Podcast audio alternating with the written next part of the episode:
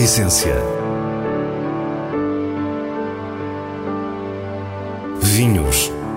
Gastronomia. Gosto. A Essência tem a autoria da revista de vinhos A Essência do Vinho, com Célia Lourenço.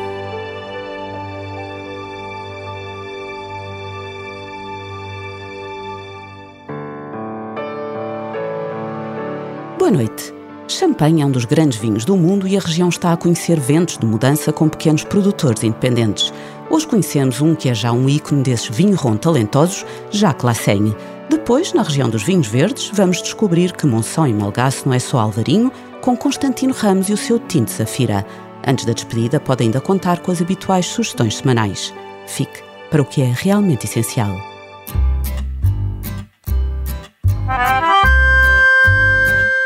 Atitude que se vive na região de Champagne tem trazido mudanças significativas. Novos estilos prendem-se com filosofias diferentes. Filosofias que têm obviamente a ver com produtores, a maior parte pequenos vinho-rom que vieram mostrar ao mundo que existe muito champanhe para além das grandes casas. Estamos com Emmanuel Lassaigne, que nos conta como a sua família começou a produzir champanhe.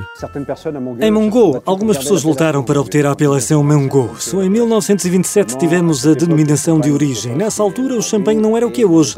E nos anos 50, 60, com a presença das grandes casas que procuravam comprar uva, certos agricultores, como o meu pai, começaram a plantar vinha.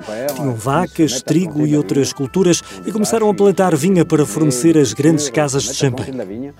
Pour fournir des grandes maisons. O pai de Emmanuel, Jacques Lassaigne, foi pioneiro na replantação das vinhas que haviam sido dizimadas pela filoxera muitas décadas antes. Na década de 1970, o meu pai especializa-se na vinha e deixa todas as outras culturas. Ele começa a fazer uma barrica de vinho todos os anos, um vinho denominado Vin Tour de la Champagne, que era na verdade um Coteau Champenois branco, o que será mais tarde a Coteau Champenois. Depois, ele vende o seu vinho, gosta de ser produtor, etc. E começa a fazer champanhe. Deixa de vender uvas às grandes casas e foi assim, esta é a nossa história. Lassen é precisamente um dos produtores cuja filosofia contribui para mudar a história de Champagne. Ele pretende, acima de tudo, fazer vinhos de terroir explica-nos então como é a pequena apelação Munga. Na verdade, nós temos um pé em Champagne e o outro na Borgonha. Para explicar melhor, estamos no sul da região de Champagne. Champagne tem 300 km entre o norte e o sul e nós estamos na parte sul. Estamos no Aube, encostados à Côte des Bar e temos um solo que é a continuidade geológica da Côte des Blancs. Então é Crère, mas é um maciço de Crère 15 milhões de anos mais antigo, ok? Assim a Crère Mongo era mar há 80 milhões de anos. O solo de calcário branco em Champagne é designado por Cré, que em tradução direta para português é giz. Na Côte des Blancs e na Montanha de Rance encontram-se enormes formações de Cré, muitas delas antigas pedreiras romanas, aproveitadas depois pelas casas de Champagne para caves de envelhecimento. Emmanuel explica-nos a diferença da Cré de Monga, um detalhe que vai contribuir para a mineralidade subtilmente fumada destes champanhes. Nessa crère encontramos sílex, o que aporta uma particularidade a Mongo. Estamos numa encosta da exposição. sudeste, muito ventosa, porque estamos no Val do Sena, o que com a crère e o sílex dá uma particularidade aos vinhos de Mongo. Podem aparentar-se com a Côte des Blancs, mas com esta especificidade, têm um lado um pouco borgonhon avec un côté un peu bourguignon. Emmanuel assumiu a pequena casa em 1999 e começou uma autêntica revolução. Ciente da riqueza de Monga, que tinha sido apelidada como o Montrachet de Champagne, epíteto de enorme significado, já que Montrachet é o Grand Cru mais exclusivo de brancos da Borgonha, apostou sobretudo na casta Chardonnay. Quanto à vinificação, diz-nos que privilegia o inox. On a deux tiers de cuve et un tiers de fût. Temos dois terços de inox e um terço de barrica. Assim vinificamos essencialmente em cuba de inox e os vinhos que vamos provar esta noite são essencialmente vinhos de inox, para manter os aspectos do terroir sem maquilhagem, muito puros, o lado do calcário, iodado, salgado. Quando vinificamos em madeira, escolhemos madeira usada, que recuperamos, uma parte na Borgonha, são barricas de 5 a 30 anos, são barricas velhas, não temos novas. Depois, divertimos-nos com barricas, digamos, mais exóticas, de Vanjon, de Rerez, este ano de Porto, des fûts de des fûts de RRS, des fûts de Porto pour cette année.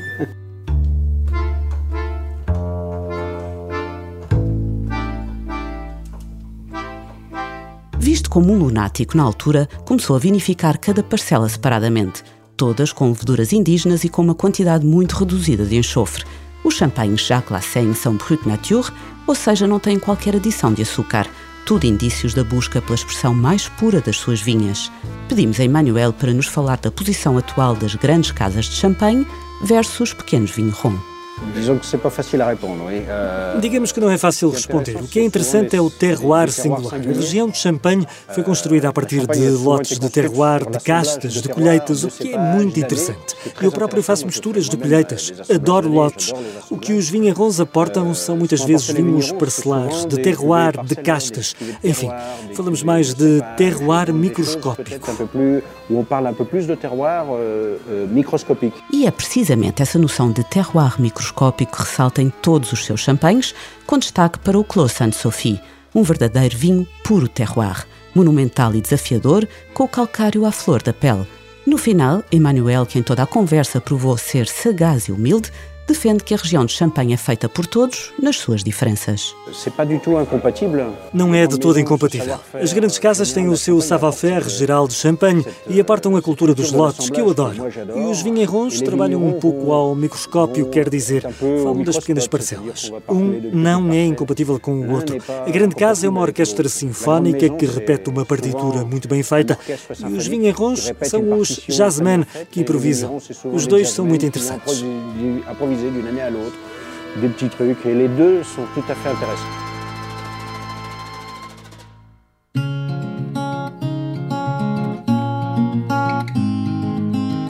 Monção e Melgaço é terra de Alvarinho, terra de brancos, mas resumir assim o universo dos vinhos produzidos nesta sub-região dos vinhos verdes pode ser muito redutor. Estamos com Constantino Ramos, que se apresentou no mercado com o Zafira, um vinho tinto precisamente desta terra de Alvarinhos. Os primeiros vinhos portugueses a serem exportados é? foram daqui, de Monção e de Modeira de Lima, em Ponte Lima. Portanto, ou seja, há todo um, um, passado, não é? E estamos a falar já no século, as primeiras exportações, pelo menos há registros históricos, já datam do século XIV, não é? Ou seja, houve aqui uma altura em que realmente este tinto era considerado muito bom, não é? Essas primeiras exportações tinham como destino clientes ingleses. Porque andavam em guerra com os franceses e procuraram um substituto de um vinho que se assemelhasse ao, na altura, que eram os claretos de Bordeaux né, e aos vinhos da Borgonha, que já existiam, é? para ter identificado aqui um vinho que era aproximado ou semelhante aos, àqueles vinhos na altura que seria facilmente os melhores vinhos do mundo na altura, porque era quem tinha, através dos bons, etc., quem tinha o conhecimento, é? é? porque realmente os vinhos aqui eram, eram bons, não é? E, era, e há esse passado. Um passado com esse período histórico bem definido que entretanto, por vicissitudes, pela parte do Marquês de Pombal, que investiu tudo para o Douro, etc., portanto, desapareceu aqui um bocadinho, é? como a chegada final tendo sido a filoxera que também aqui entrou, uh, mas a verdade é que é giro, não é? E é interessante não só pensar que, de certa forma, estamos a tentar trazer de volta o que era feito na altura. Sabemos que eram vinhos abertos de cor, quanto mais não fosse, porque na altura misturavam uvas, brancas e tintas, que a ideia era, era ter um pouco mais de volume, é? portanto sabemos que eram, e há referências que os vinhos eram, eram parduscos, eram pardos de cor, ou seja, eram claretos. Não é? Vamos agora perceber como é que um investigador da área farmacêutica se tornou enólogo e produtor. Eu costumo dizer que as pessoas, quando chegam ali com 17 anos ou 18 anos, são obrigadas muito cedo a ter que escolher um, um caminho para a vida toda. Não é? Eu, na altura, naturalmente, Fui para Ciências Farmacêuticas, tirei o curso em Coimbra, depois segui o meu percurso para Lisboa, onde estive quatro anos a trabalhar para uma empresa na área da, da investigação clínica. Só que cheguei a um ponto em que senti que não era, não era aquilo que me preenchia, não era aquilo que, que eu queria fazer. Não, é? não, não, não me alegrava, não, não, acordava de manhã com um sorriso nos lábios para ir para lá fazer o que, o que tinha que fazer. E rumou à Altada, em Vila Real, para se tornar enólogo. Eu sempre tive, pronto, havia sempre uma ligação através da, da, minha avó, sempre tinha visto um pouco o que era vinho, fazer vinho, mas uma coisa muito artesanal, muito caseira, não é? à porta de casa e tínhamos lá um lagar e meia dúzia de pipas, não é? Mas eu tinha uma grande paixão pela prova vinho, pela prova vinho fascinava-me a, a parte eh, de como o vinho, sendo uma fermentação de um produto semelhante que a uva, podias ter abordagens tão dispares e, e tanta variedade e a história que trazia para trás, a cultura, etc. Depois, Anselmo Mendes convidou para uma vindima em Monção e Melgaço e começa verdadeiramente a sua ligação à região. Nasce este sonho de fazer aqui um vinho em meu nome, em nome próprio. Não é? Há um desafio feito pelo, pelo Xavier, que é um primo da minha mulher, que tinha uma pequena vinha vinha antiga, que me desafiou porque é que não tentamos fazer aqui algo, algo diferente. E eu, eu que de tintos, na altura, Uh, tinha poucos conhecimentos e fazíamos pouco, mas agradava-me o estilo de vinho que se fazia, não é? ou pelo menos aquilo, o potencial que estava por trás. Não é? E encanta-se com o estilo, um estilo de tintos que começava a ser uma tendência séria. São vinhos naturalmente uh, muito frescos, pela acidez que têm sempre muito elevada, uh, são vinhos muito leves e escorretos de beber, porque normalmente também estamos a falar de vinhos com pouca graduação alcoólica, vinhos leves, frescos, e eu achei que isto podia ser algo que fosse diferenciador e que fosse diferente, não é? E é assim que nasce o meu primeiro vinho a nome próprio, que é, que é o Zafira, não é? A partir daí, Constantino começa a interessar-se por vinhas velhas e pelo estudo dos vinhos tintos da região.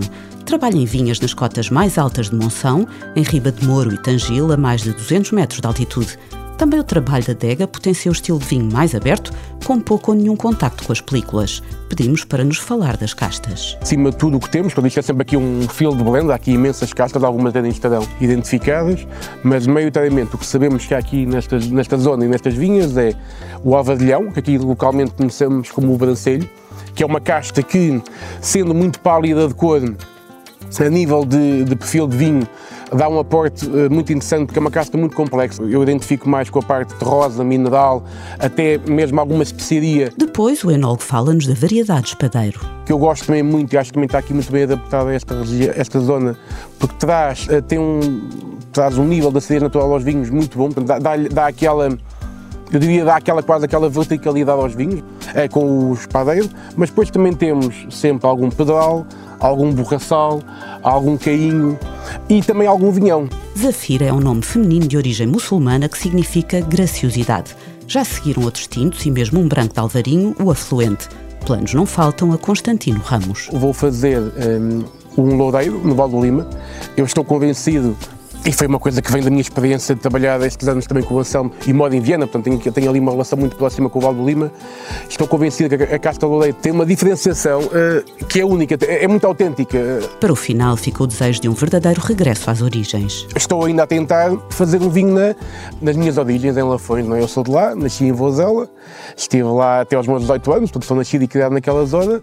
É uma zona que é um enclavezinho ali entre, entre o Dão e os Verdes, portanto cá por ser uma zona de transição que é giro, né? porque eu, eu, venho, eu venho de lá e também venho, vou para os verdes e agora estar ali e poder tentar fazer ali algo diferente. Houve algum desinvestimento na parte da vinha quando a cooperativa de Lafões caiu, não é? Mas estou convencido e tenho essa vontade, já tenho isso há, há muitos anos, vou tentar ao máximo fazer, fazer algo lá. Tenho muita vontade disso. E agora passamos às sugestões do diretor da revista de vinhos, Nuno Pires, escolhidas nos selos altamente recomendado e boa compra da revista. Monte da Penha Grande Reserva 2011 chega-nos do Alentejo e é produzido por Francisco Fino. Alicante Boucher, Aragonês, Trincadeira e Touriga Nacional compõem o lote deste tinto elegante com cor granada que o tempo já arredondou. Nariz de floresta e folha de tabaco, boca com estrutura sedosa e final longo. Um vinho altamente recomendado. Monte Cascas Altitude Reserva 2016 é um espumante bruto produzido por Casca Wines em Távora Varosa, a partir das variedades Cercial, Toriga Nacional e Malvasia Fina. Tem uma bolha persistente e mousse cremosa, com aromas de brioche e maçã muito fresca. Um espumante que se bebe com prazer e uma boa compra. E assim nos despedimos. Para a semana, à mesma hora, teremos mais vinhos e muitas histórias contadas por quem os faz. Tenha uma boa noite. A essência vinhos, gastronomia, gosto. A Essência tem a autoria da revista de vinhos A Essência do Vinho, com Célia Lourenço.